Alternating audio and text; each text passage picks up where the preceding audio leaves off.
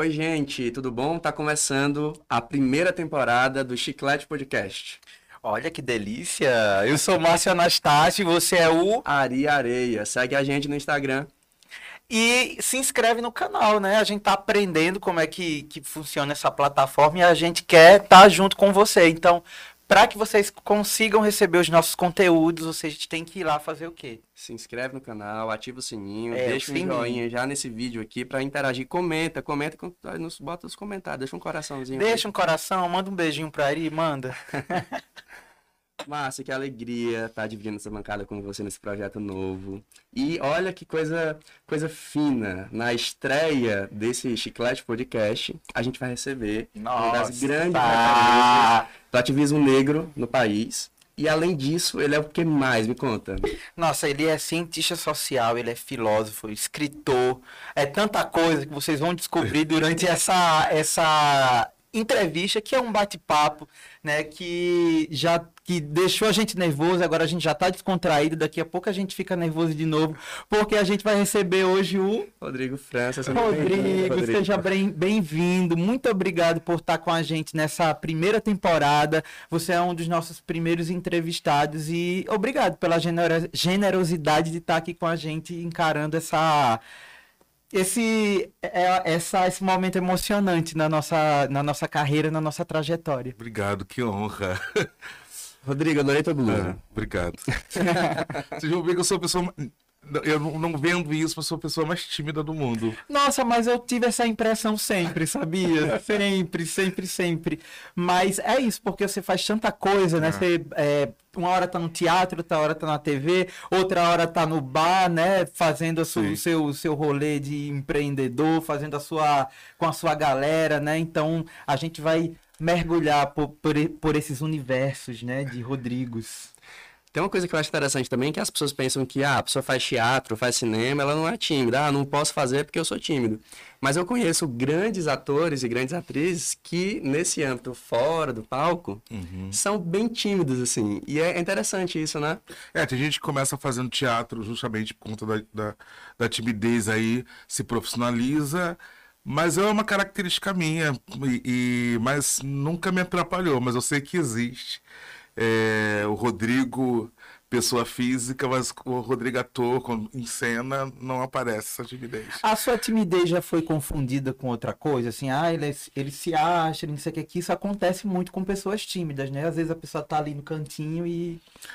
Eu acho que total. Ninguém nunca disse, mas eu posso imaginar, porque é, a grande expectativa é o Rodrigo festeiro, o Rodrigo eu, eu costumo dizer, se me acompanhar no story, vai ver com outro Rodrigo. Porque a gente condensa tudo, né? É, né? E como Mas... é, é a sua relação com, com as redes? Assim, você se joga, como é que é? Eu, eu, eu sou um jovem senhor, estou aprendendo. tenho uma, tenho uma equipe que trabalha comigo. Embora tudo que. Toda, toda, todo posicionamento sou eu mesmo que falo, ou sou eu mesmo que escrevo, faço questão porque são posicionamentos mais, mais políticos, né? No, no máximo, eu tenho uma equipe que sinaliza, fora a questão técnica, que sinaliza, olha, é, dia tal, é, se comemora é, é, tal, tal acontecimento, e aí eu vou pensar sobre. Ou, ou alguém, olha, está é, acontecendo uma atrocidade em tal canto do país, e aí eu vou pesquisar. Ou essa pesquisa chega. Mas o posicionamento, o posicionamento é meu mesmo, mas é, é difícil, né? Porque por mim é, eu, eu, eu sou muito mais da vida concreta. É, esse momento pandêmico para mim foi muito delicado porque eu tive que mergulhar no universo remoto, mas eu sou do dia a dia, do olho no olho no olho. Mas entendo que é, a rede social é uma forma também de democratizar ideias, né? Uhum. Antigamente eu ficava muito no eixo Rio-São Paulo em relação aos espetáculos teatrais, em relação à publicação dos meus livros, e a rede social faz com que chegue em todos os cantos do mundo.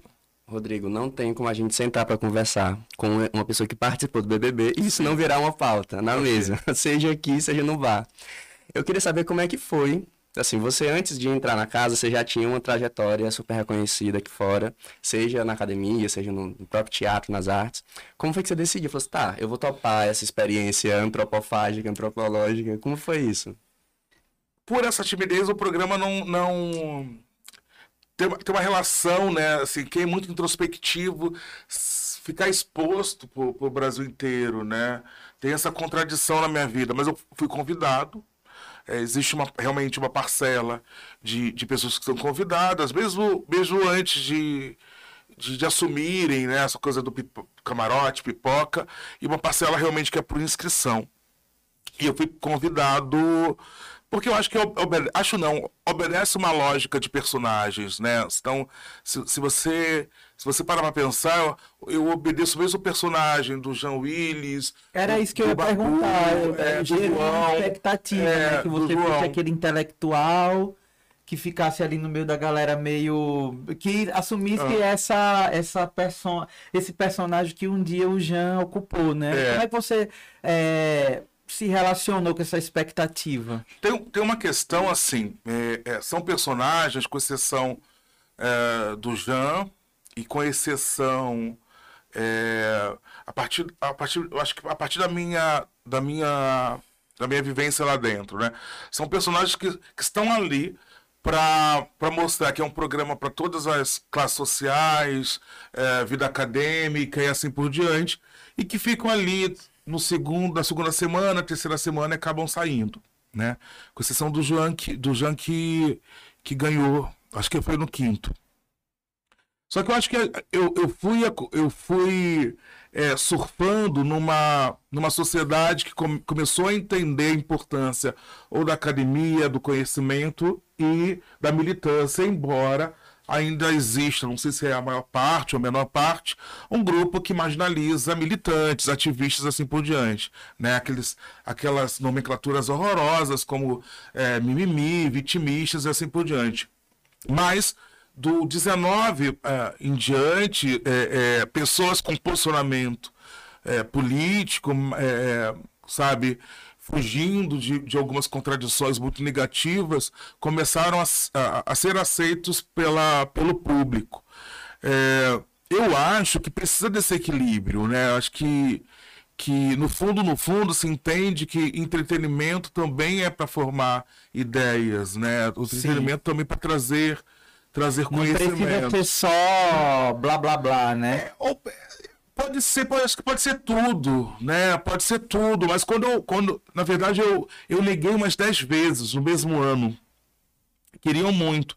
E aquela questão de família, amigos, eu Nossa. acabei Os julgamentos. né? é, a- acabei aceitando participar, porque eu, eu, não, eu não tenho preconceito nenhum com, com mídia de massa, pelo contrário. Né? Eu amo novela, né? Só só não tenho tempo, porque normalmente eu, eu trabalho à noite por conta do teatro, mas então eu deixei de acompanhar lá no quinto, sexto. já tem uma, uma vida mais noturna, né? Mais Aquela noturna, galera então, do, é. do teatro, do bado, né? Então, É, aí eu deixei de acompanhar o programa. Não por preconceito, não porque não me interessasse. É, e aí, quando eu entro no 19, eu entro com uma outra outra configuração. Eu sou da, quando eu assistia, não, era impossível combinar jogo. Né? Se você combinasse jogo, você era quase uma trapaça, você ia ser eliminado com, com muita rejeição. Né? Então, muitas, muitas coisas que eu passei lá dentro foram coisas inéditas e tá tudo certo, né?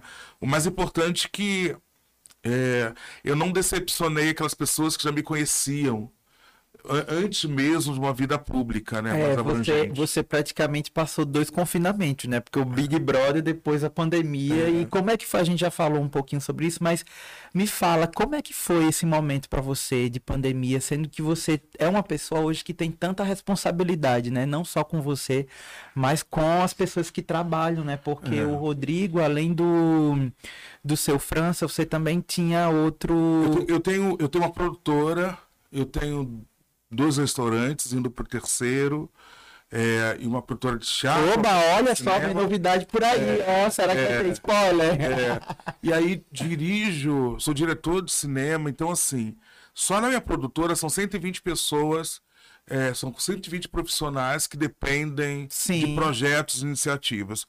Eu, eu sempre tive em mente assim, que eu não podia adoecer, né? O meu cuidado em relação a esse momento pandêmico era, era não podia de forma alguma, porque de uma certa forma, por mais que eu não seja uma pessoa centralizadora, os projetos passam por mim.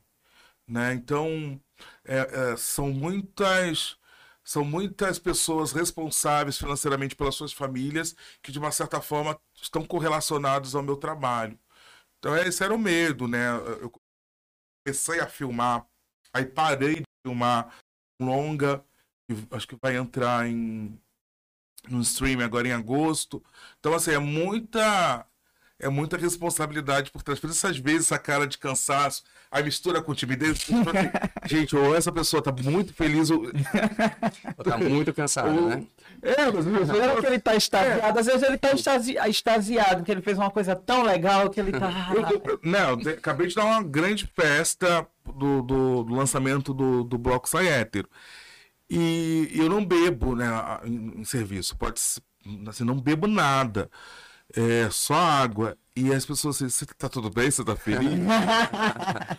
Todo mundo muito feliz. Todo mundo feliz até demais, né? Assim, com essa, essa, carinha. Essa, essa, esse eixo da economia criativa do país, assim, os trabalhadores da cultura, do próprio entretenimento, assim, movimenta economicamente esse país de uma forma muito forte Sim. e gera uma gama enorme de emprego, de renda uhum. mesmo, né?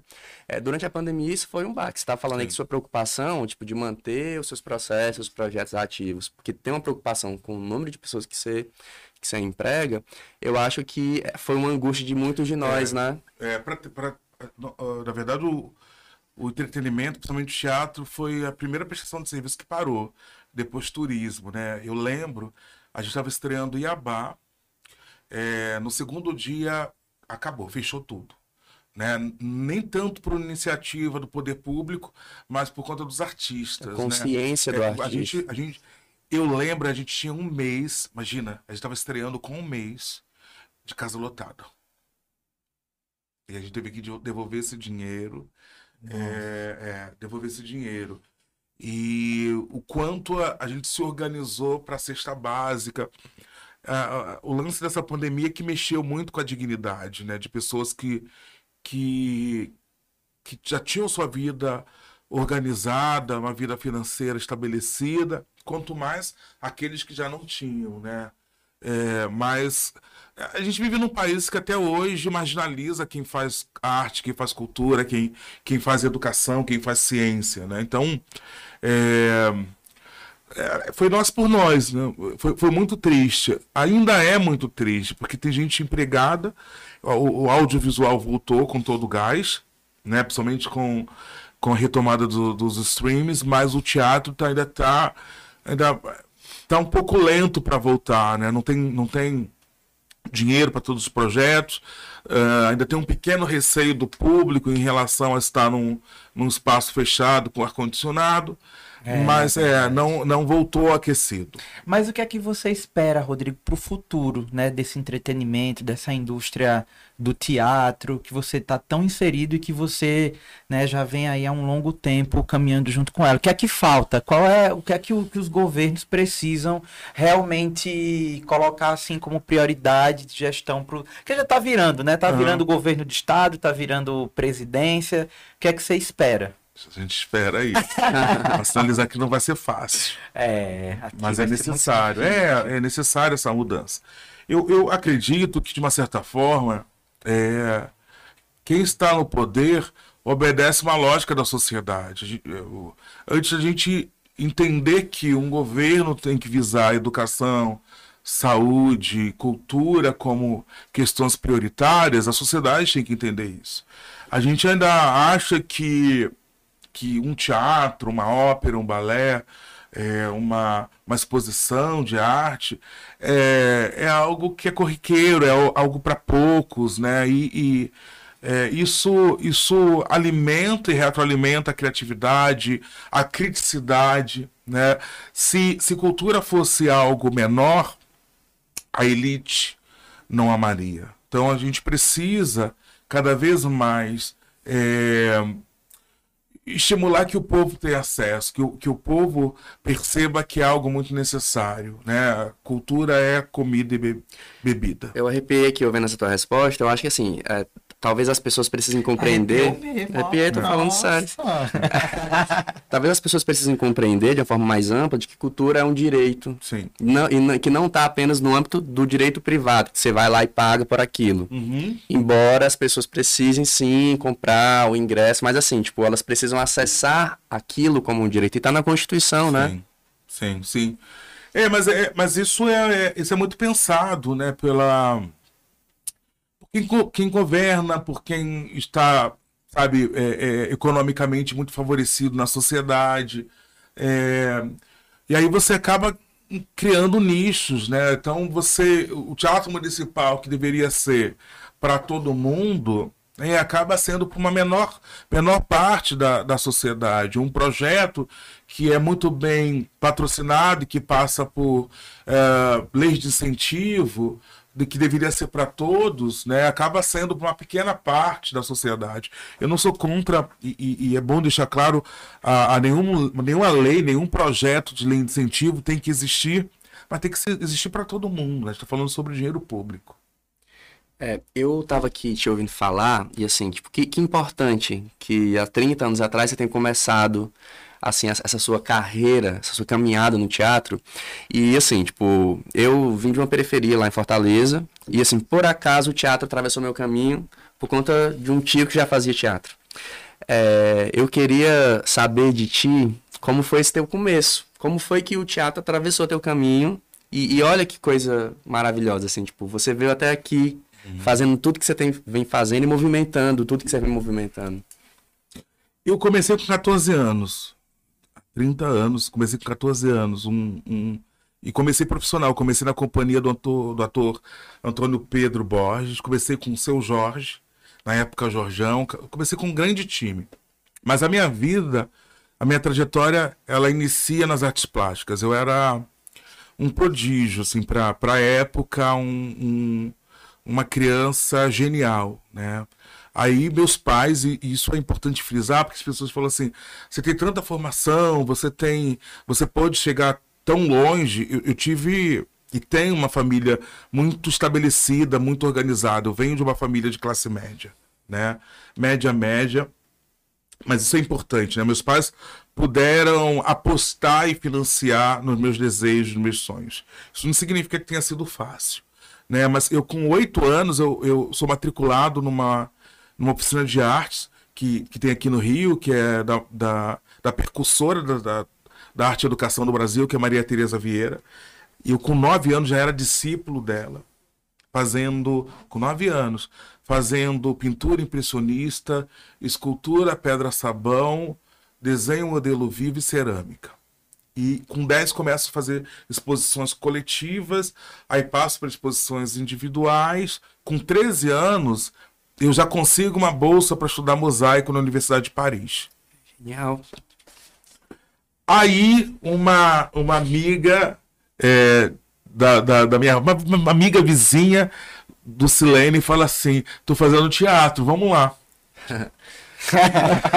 Aí o bichinho mordeu. Eu, e, e tem uma coisa que eu tenho, eu tenho consciência. Eu era muito, muito introspectivo. E o, meu ambiente era um ambiente de adultos, né? De, de artistas já adultos. Eu era a única criança ali no meio. E a relação numa oficina de arte, num ateliê, a, a relação é no máximo. O que, que você acha desse trabalho? Alguém tem uma, uma, uma, uma tinta magenta? Então, sabe, às vezes rola um papo. E aí você, um, um- um jovenzinho vai pro teatro que tem toque, que tem olho, que tem texto, que tem cenário, que tem cor, que. que...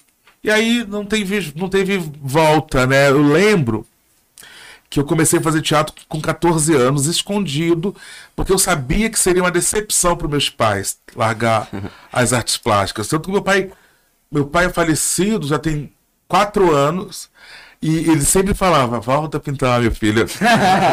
Ator não, ator não. amava o filho no teatro, né? Ele achava que eu, que eu tinha que, de uma certa forma, conciliar. Mas isso mostra o, o tanto como meus pais são especiais, que a maior frustração, vamos colocar assim, do meu pai é.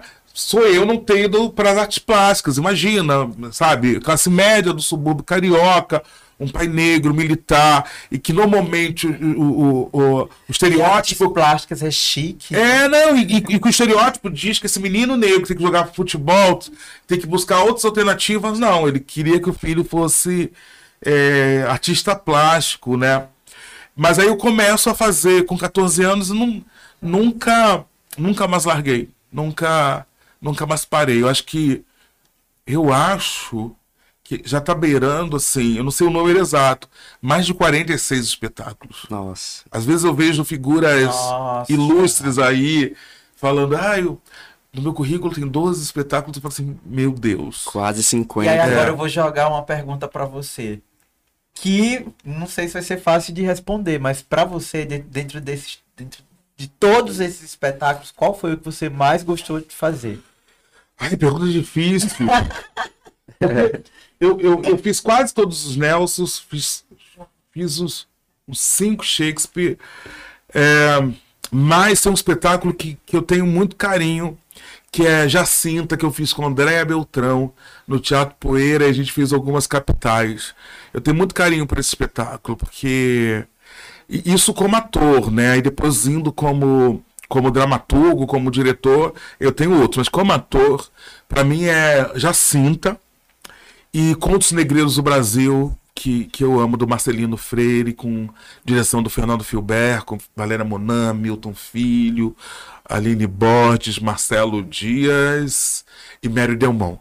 Sabe, são espetáculos que eu tenho, sabe, aquela virada de carreira. Sim, é, sim. e tenho... agora você está se preparando para um que vai estremecer as estruturas é. aqui. É, mas antes de falar desse que vira, eu quero saber, Márcio, você leu O Pequeno Príncipe Preto? Nossa, que livro maravilhoso! Ele, além de ser uma história muito fantástica, né, ele é muito bonito né? Então, assim, dar como presente esse livro é uma coisa assim que todo mundo fica apaixonado. Eu já dei para criança, para adulto, para adolescente, para todo é, mundo, porque é uma coisa assim que parece uma joia, entendeu? Na é minha, muito Na lindo. minha correria de, de para hoje, eu não consegui. Eu ia comprar dois exemplares para o Rodrigo autografar e eu levar para minhas sobrinhas agora em Fortaleza, mas eu vou é. bater lá no seu França para você é, autografar. Cecília e Yara, vou levar para vocês duas, viu?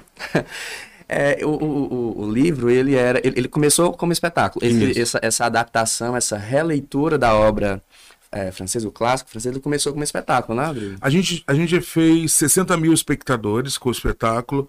É, a gente bateu o recorde de público no Teatro Municipal de São Paulo.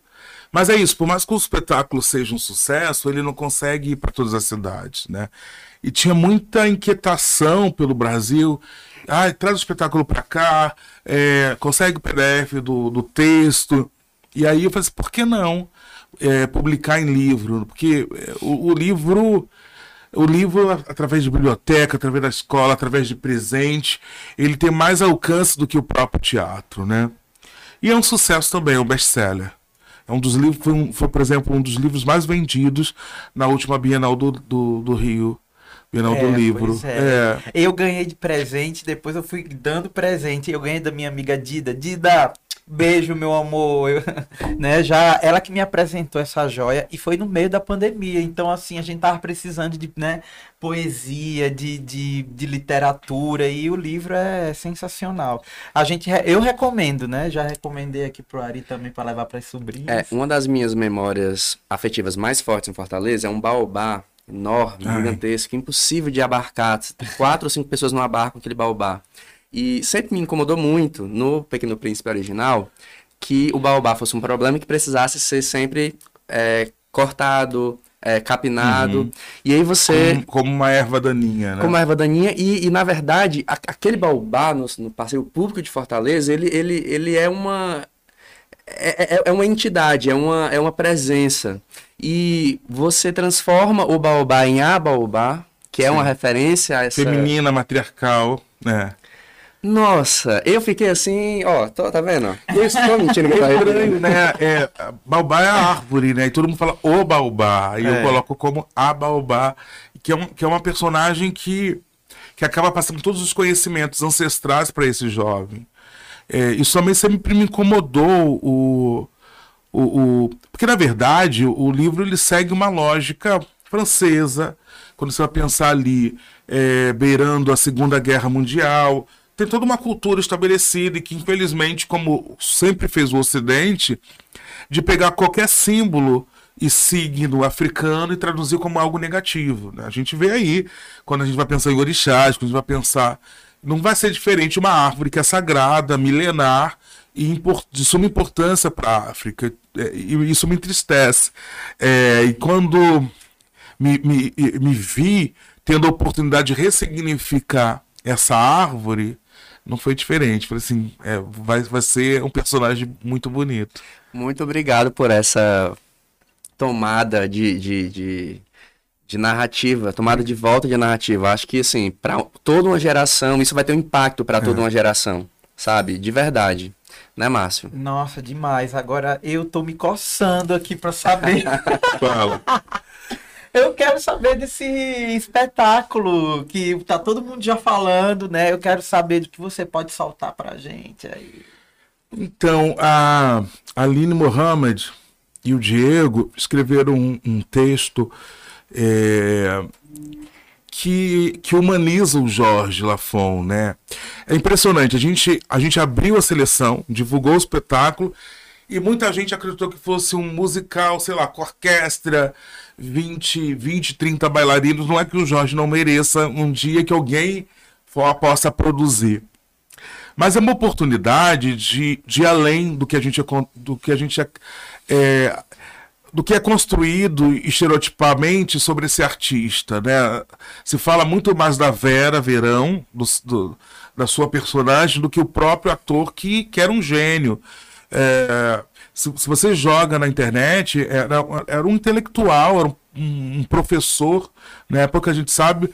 Um, Jorge, Jorge era formado em educação física e artes cênicas, né?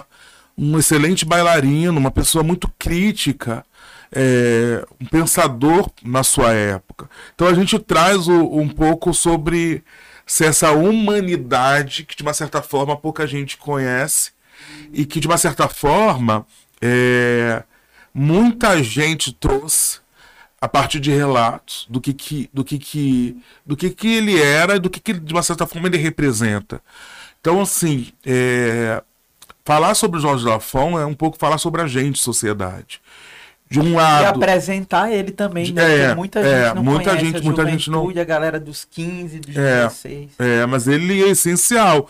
Você está falando de. É, é a gente, a gente traz duas leituras, uma leitura para a época uma, é, é, dele, quando a gente fala lá dos anos 80, 90, e uma época para hoje, né? Hoje muita gente fala, muita gente arrisca dizer que, que, que ali era meio drag queen a partir de Vera Verão, ali tem uma coisa meio uh, tal, talvez uh, uh, se fosse um tempo hoje um, um olhar em relação à transexualidade, mas ele se lia como um homem negro gay, né? Mas o importante desse espetáculo é, primeiro que a gente respeita o olhar dele da época em relação a si. É, é que a gente está falando sobre sobre Jorge Lafon, uma sociedade que mais mata, um país que mais mata LGBTQI no mundo. É, então a gente, a gente toca nessa ferida, né? A gente toca nessa mazela. O Jorge, o Jorge como, como é, uma possível vítima da sociedade e a sociedade como algoz desses corpos que de uma certa forma são livres ou que buscam a liberdade e que a sociedade quer determinar o comportamento a partir da heteronormatividade. Vai ser um espetáculo bem emocionante. Eu, eu saio da sala de ensaio sempre com, com lencinho. Nossa, é, você se emocionou não, só de falar. É, não, não é um drama, que o Jorge era alegria, Sim. mas. É, mas é uma pesquisa é, muito profunda, né? É. Porque como é que a gente. É, é, como é que traz um personagem desse que viveu num outro.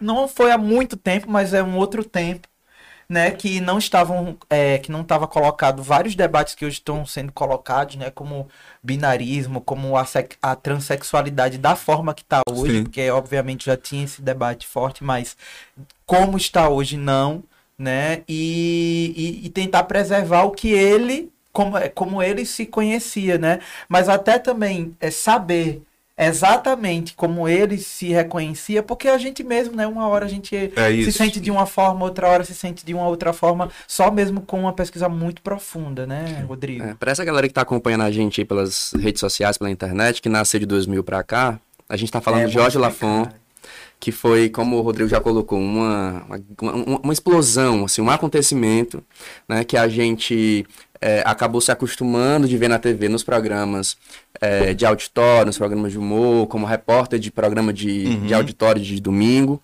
mas que para além dessa camada para fora, tipo assim, era, ti- tinha e, te- e tem na história né, da, da, da negritude, das LGBTs nesse país, é, a sua presença como um marco. Assim, eu é, Ele foi o primeiro era uma homem a- criança afeminada se que ficava é. assistindo assim, ficava assim quietinho assim no domingo, assim, ó, o pai e a mãe do lado, eu esperando a mãe mudar de cama. Eu esperava a No Praça Nossa pra ver Vera Verão e todos os programas que ele ia. Eu No fazia domingo legal, lá no piscinão de é. Ramos, cada um É, com flash. é, é importante sinalizar que a gente está falando lá dos anos 90.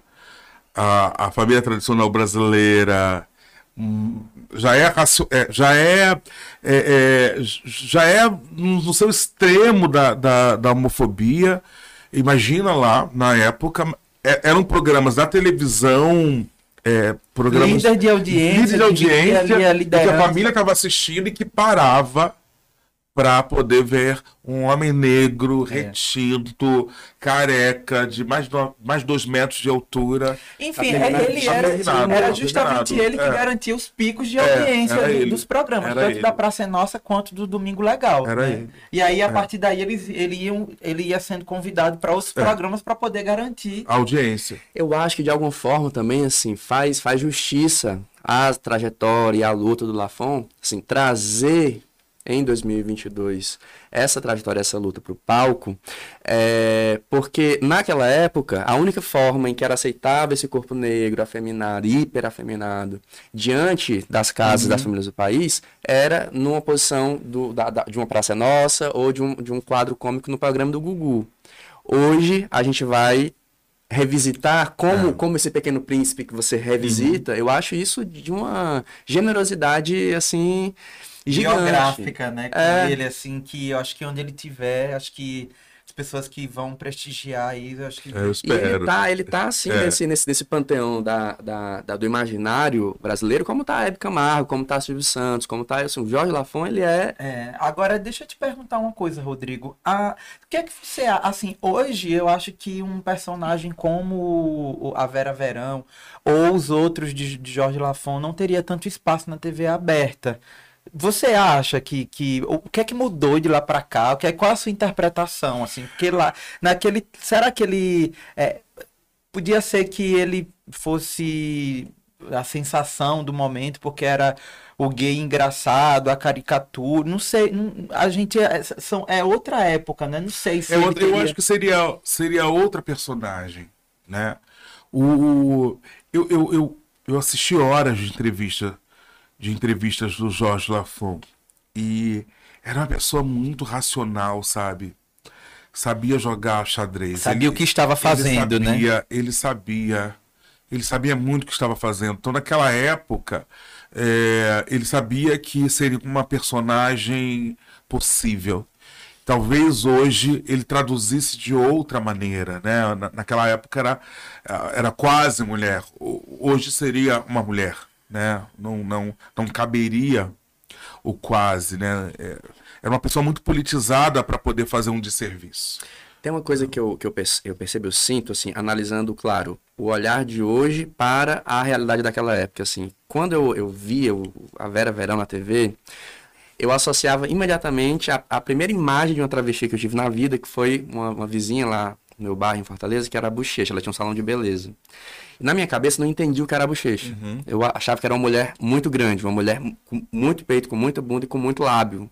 O rosto Era e eu bochecha. tinha. Era bochecha o nome. E a sensação que eu tinha era de que não se podia mexer com ela, assim, tipo, Sim. ninguém vai mexer com essa mulher, tipo, ninguém vai bater nela, ninguém vai. Ela, ela...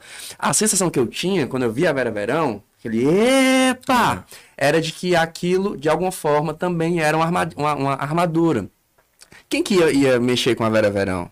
Ela rodava aquela bolsa e aquela bolsa era. Sabe, eu, eu acho que de alguma forma, assim, a- o movimento que as mulheres transexuais, que a- as gays afeminadas traçaram ao longo da história, no Brasil, esse Brasil tão violento, foi esse movimento de precisar criar armaduras. A Sim. gilete debaixo da língua e tudo, Sim. tudo enquanto, Sim. né? O que que está, o que que eu posso utilizar de, a- estando à margem para poder me defender, né? É, é o caminho, né? Não, não, não dá para esperar de quem sofre violência esse amor, essa paz burguesa, né? É, não dá para falar calma para quem tá com fome, para quem é morto a cada 23 minutos, para quem É agredido di- diariamente, diariamente, não dá. Eu acho que acho que é, é o, é o caminho, né?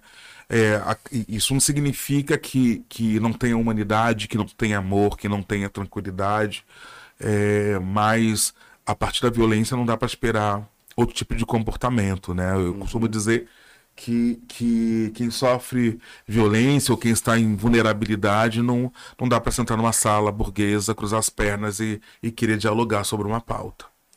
Tem uma coisa que eu sinto também muito na. Tudo que a gente está conversando aqui é que desde os seus 14 anos, né, até o que você vem movendo nas estruturas hoje em dia, a partir da arte, da academia, é que você tem vontade de colocar isso à disposição como instrumento de mudança da realidade. Aí você faz isso no teatro, resgatando essa infância, esse imaginário negro, a- a- esse resgate da história do Lafon.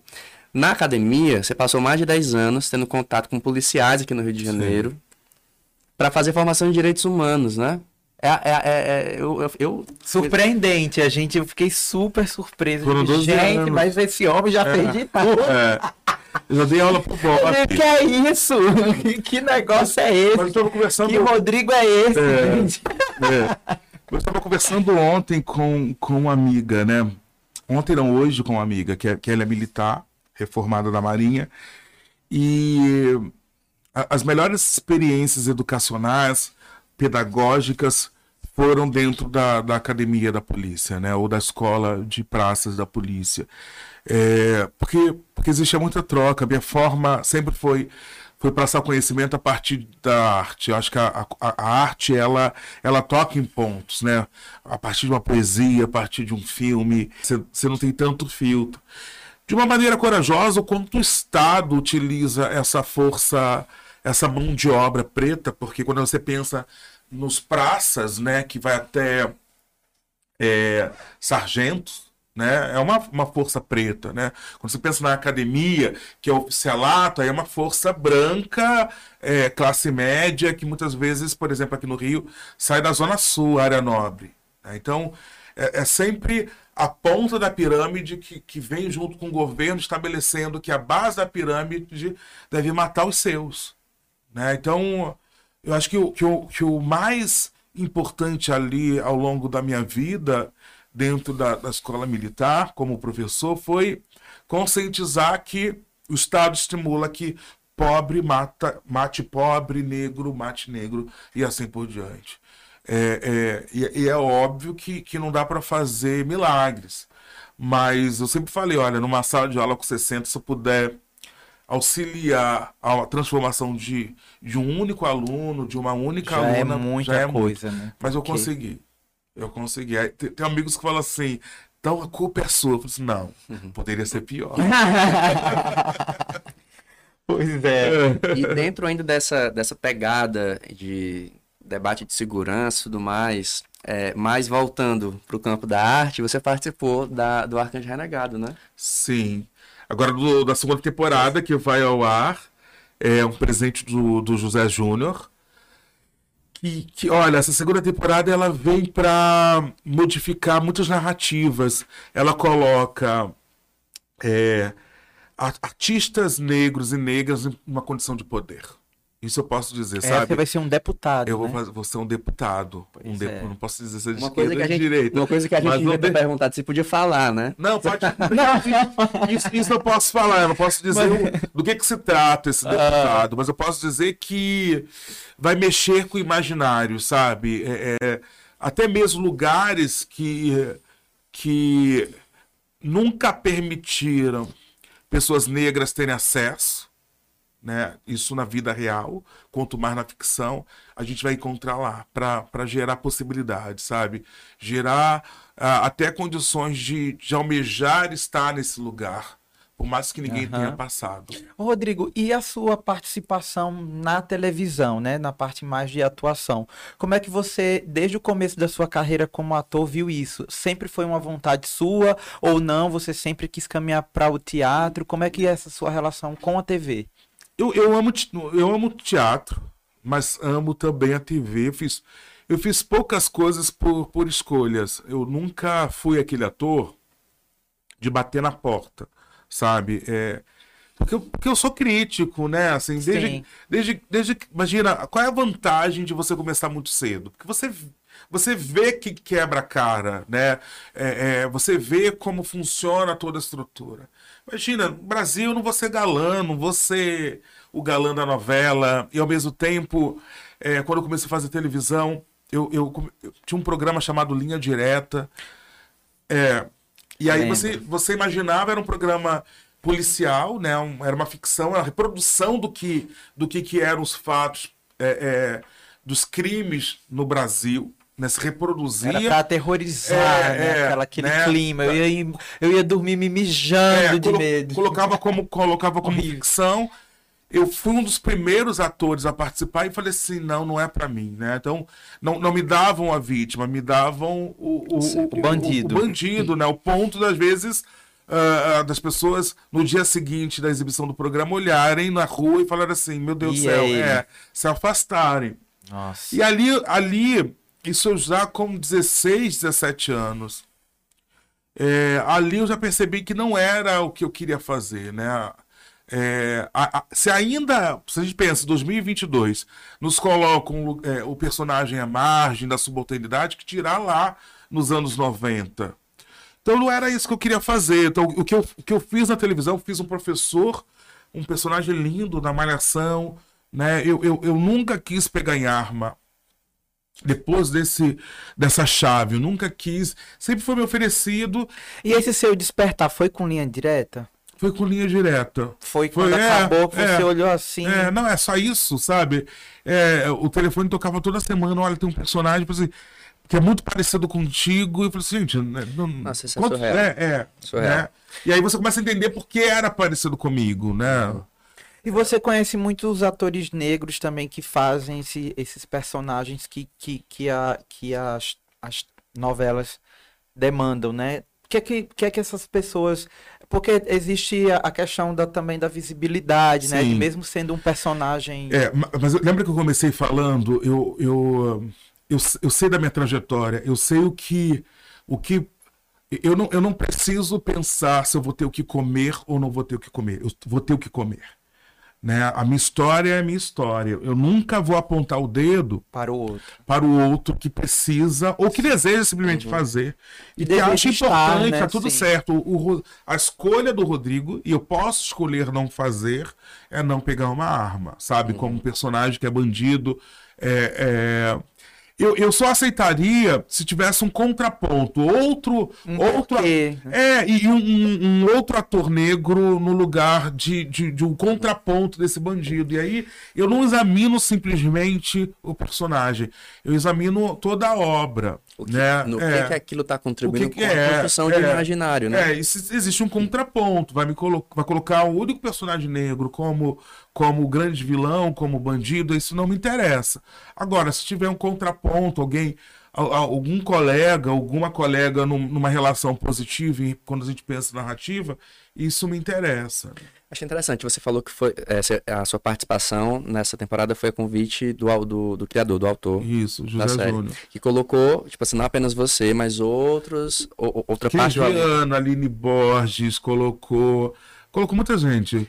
Gabriel é. Lohan essa construção de, de, de, de imaginário, essa, essa, presença né, de elencos é, negros ocupando posições é, que não são apenas da subalternidade, né, porque a gente tem enfim, talentos brilhantes né, no, no, no, no, no casting brasileiro, que podem ocupar quaisquer papéis que sejam. Infelizmente acabam sendo é, relegados a posições de paternidade porque existe essa cristalização desse imaginário. Eu tô, eu tô num grupo aqui de de, de teste de elenco, etc e tal. E aí, esse dia, essa semana surgiu uma, um anúncio absurdo. Era assim, tipo, a gente precisa de um ator, a, mais de 60 anos, branco. Aí o detalhe era é, para fazer um chefe, um, um executivo, um chefe de uma grande empresa. Gente, qual é a, a, a definição, Sim. assim, que, em, em que a, a, raça da pessoa, que a cor da pessoa, em que. o- o- onde que está dizendo isso? E aí acaba que essa, essa movimentação, né, assim, de a direção de Uhum. elenco, chamar o elenco negro para ocupar posições que não sejam apenas paternidade, acho que isso com- contribui com o imaginário, né? Com certeza. Eu Com encontrei esse certeza. também o Del Cardoso, ele tá dirigindo algo na Globo também, ele postou uma foto com, com parte do elenco negro e falou assim, ó, a gente tá se aquilombando aqui no Projac. Sim. Poxa, isso é, isso é foda, né? É. É, a gente precisa estar assumindo esses espaços para que a gente possa modificar esses espaços, né? O José Júnior é um, um homem negro, né? Então é o cara que vai ter um olhar e falar assim, peraí, hoje eu posso assinar o cheque, eu posso assinar o contrato, então vai ser da forma que, que eu imagino, né? Então, ao, ao mesmo tempo, é importante sinalizar, sim, eu, eu estou sempre numa sala de roteiro. É, a gente precisa também estar preparado para assumir esses espaços, para que a gente não faça o trabalho do nosso algoz. Né? Não é porque é LGBTQI, que vai, vai, vai criar um personagem incrível, respeitoso, que vai fazer. Eu falo respeitoso no sentido.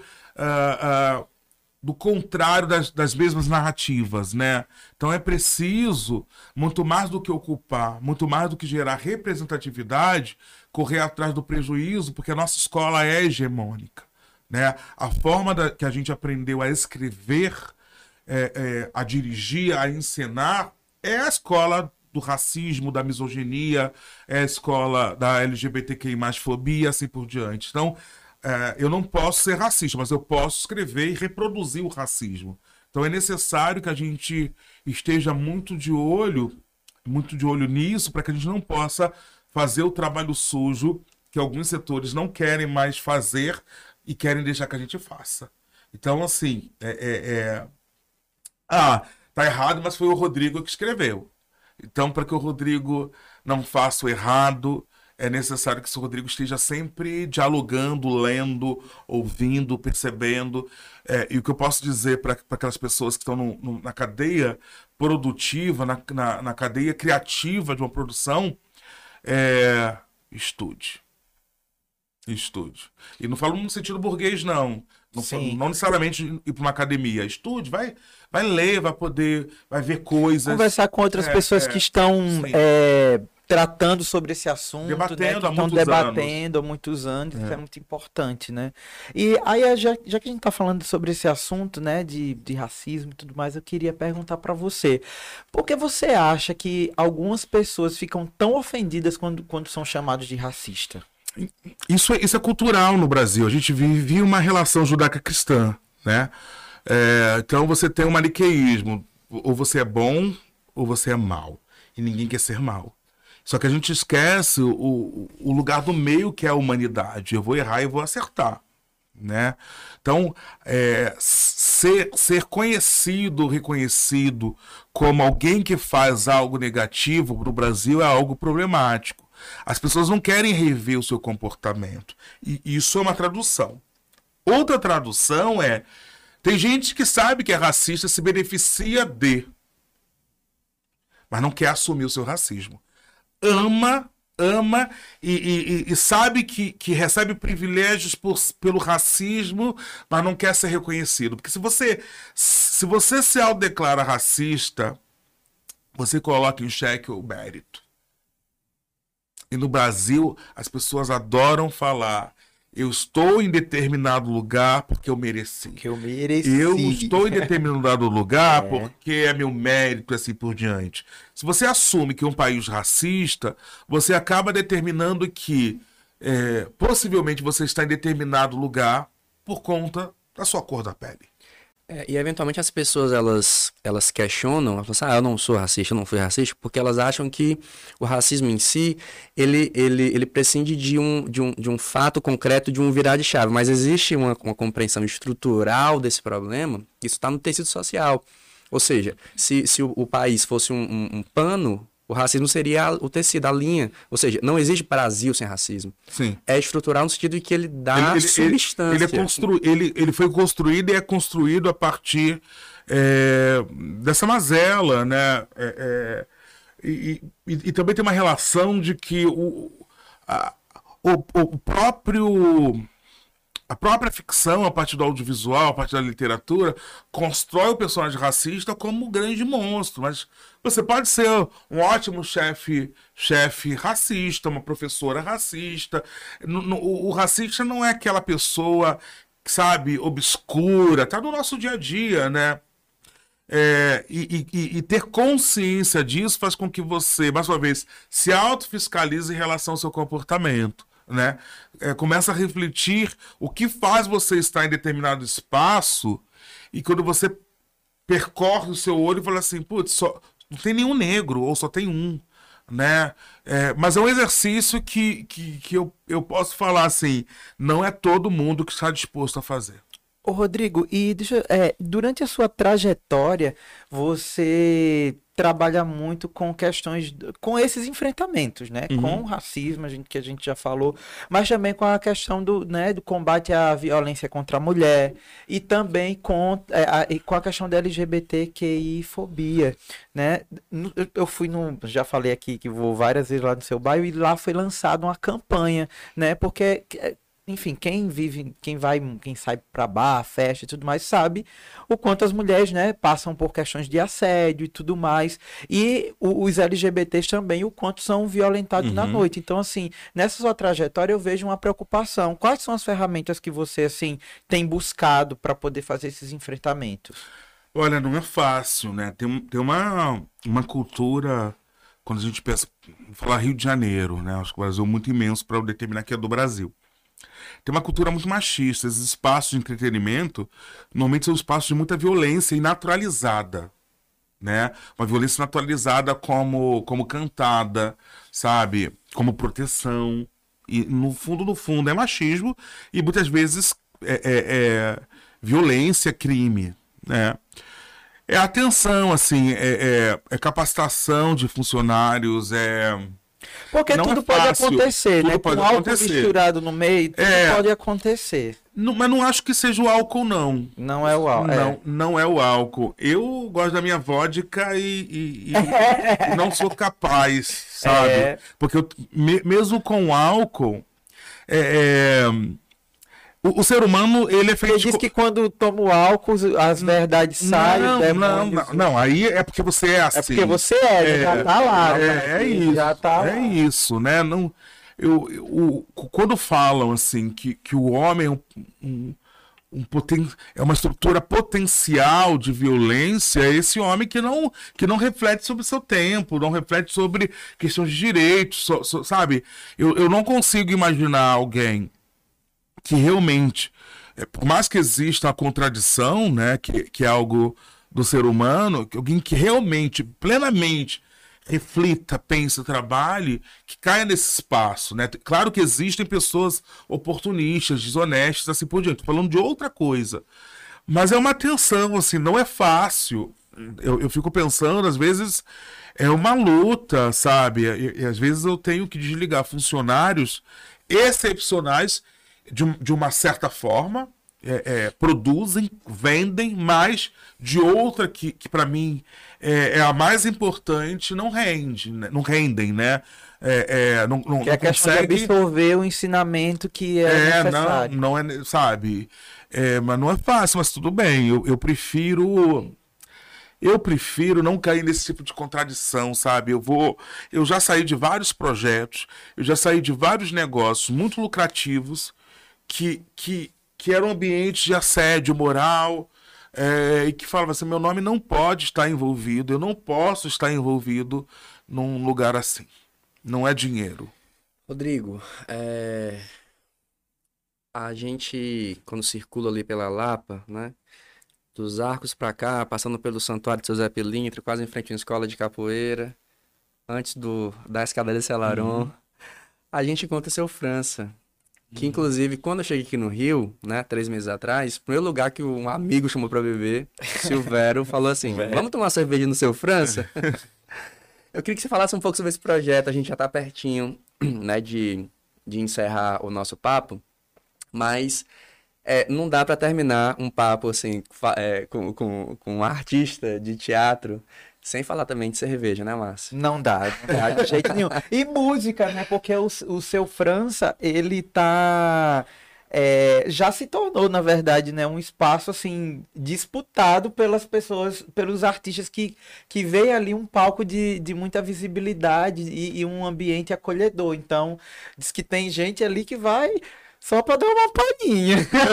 Seu França é uma homenagem? É uma homenagem? É o meu pai. pai. É, as pessoas acham que é ah, porque meu nome é França, Rodrigo França é meu pai.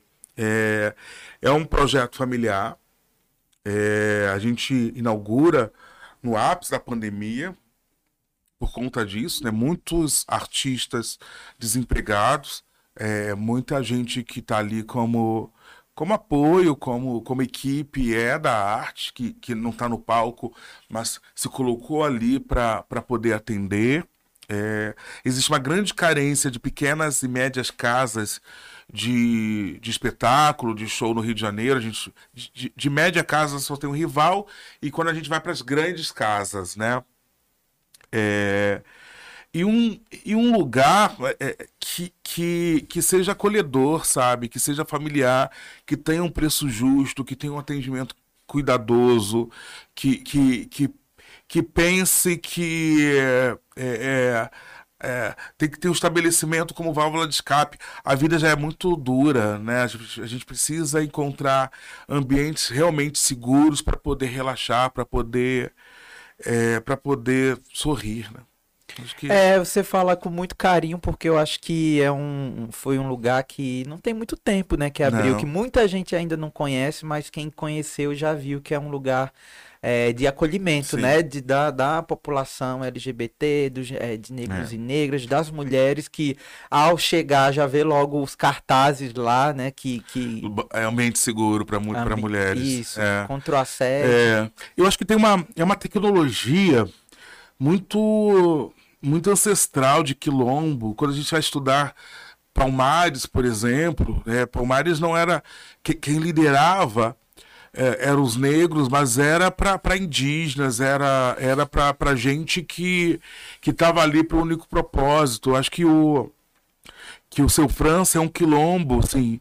É, é, eu vi uma coisa linda uma vez, se não, foi, foi de uma mais velha, se eu não me engano, foi da, da Zezé Mota da atriz Zé Mota, que ela fala consciência negra, ter consciência sobre a mulher, sobre o universo LGBTQ+, sobre consciência de classe. Então, é o que eu acredito, sabe? Não, não, não dá pra gente reproduzir aquilo que a gente tanto denuncia. E sobre esse universo LGBTQI+, você vem com uma novidade, assim, super legal agora nesse começo de ano, né? O que, que você sabe da minha vida? Nossa, cara, Olha, ó. fofoca.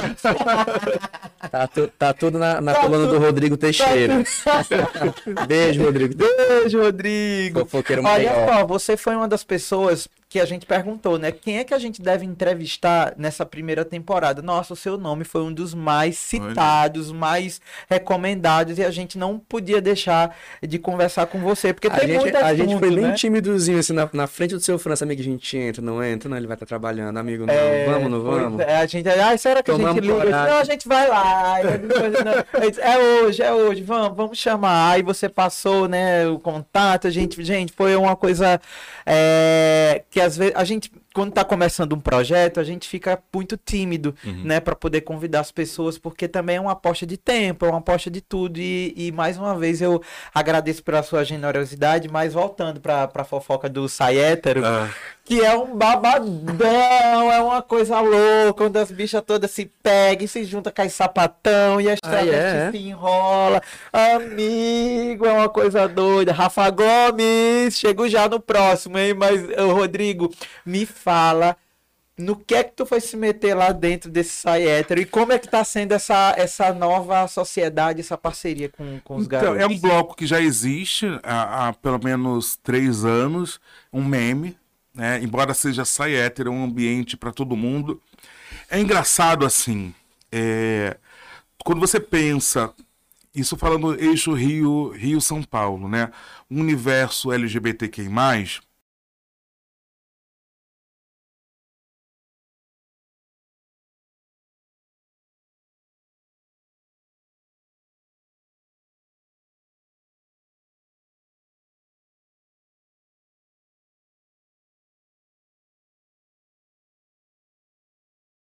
mais passe pelas mulheres trans e pretas, né?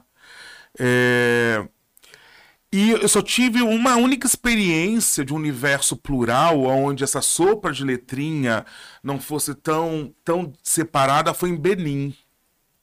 Né? Foi, foi em África. Eu estava numa festa e que era uma, fe... era uma festa onde as pessoas trans estavam falando com as pessoas gays, com as pessoas lésbicas. É, é, nem, nem as experiências dos Estados Unidos da, da América me trouxeram isso, né? Ou você vai para uma festa onde tem mulheres, onde tem homens, onde, sabe, é, é tudo muito separado. E, e estar no Sai Hétero, né, nesse bloco festa, faz com que a gente realmente pense na pluralidade, sabe? Você tem todas as cores, você tem todos os corpos, né? Você tem, é, a, gente tem um- a gente toma um grande cuidado para não ser um ambiente capacitista.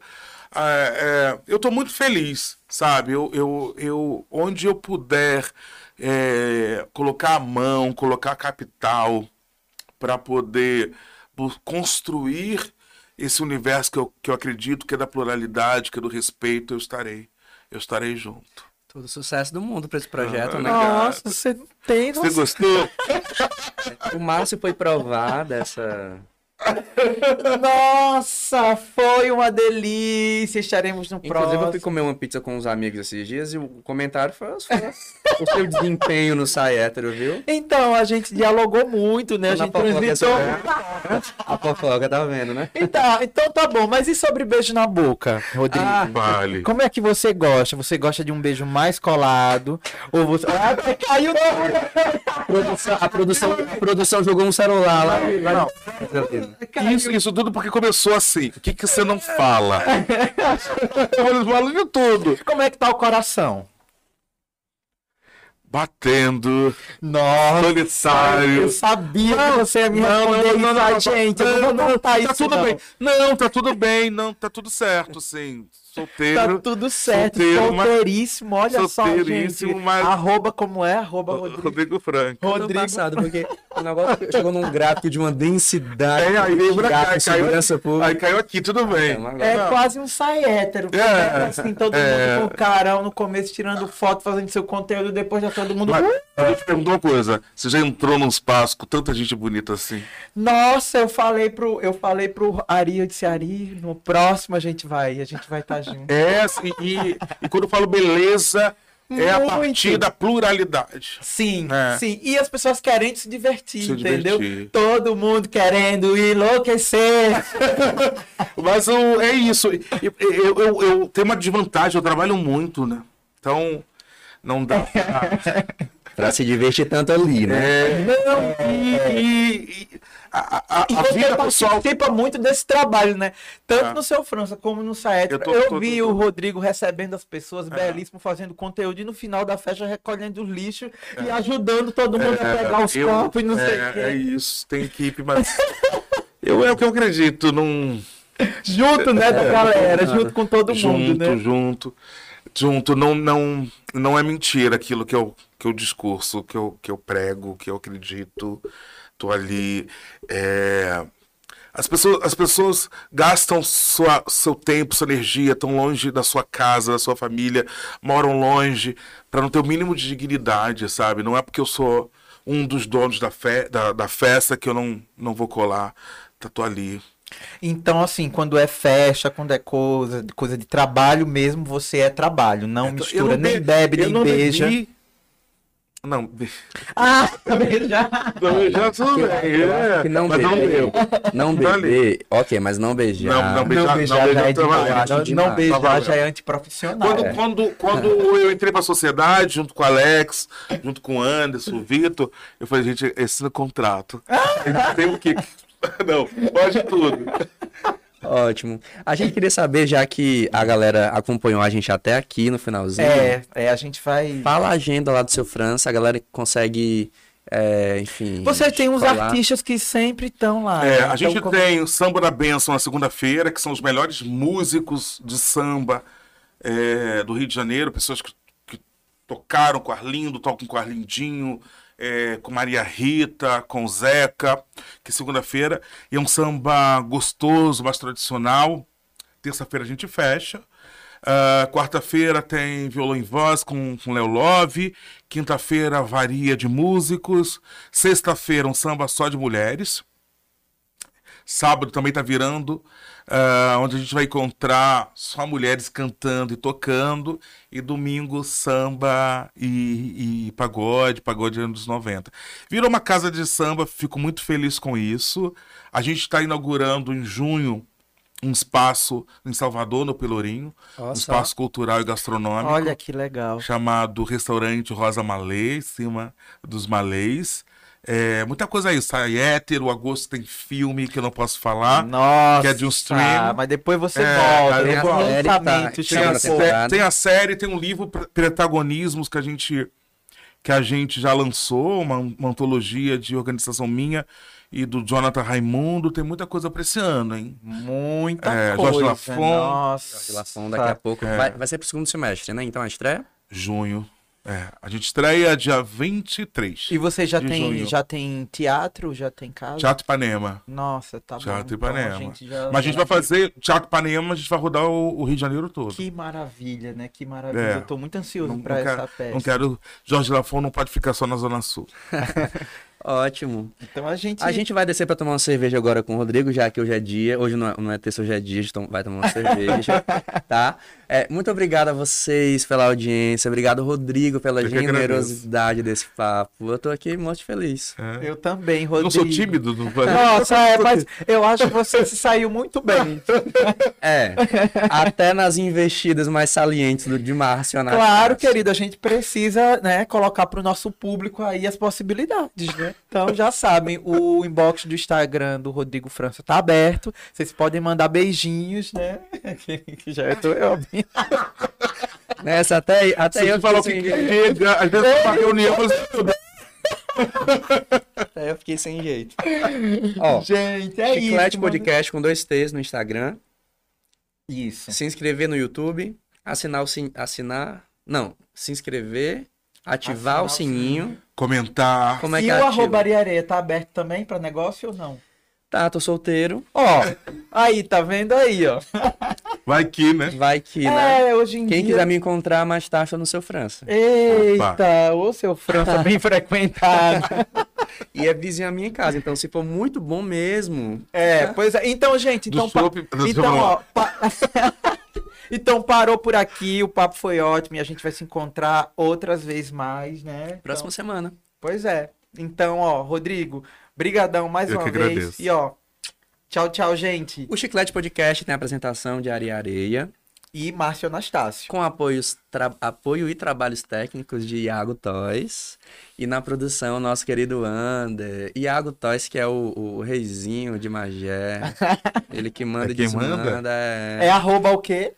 Arroba Iago Toys. Iago Toys. Ele, ele que jogou o celular de lá pra cá quando tu foi safado, viu? Gente, ó, até mais. Tchau, gente. Tchau.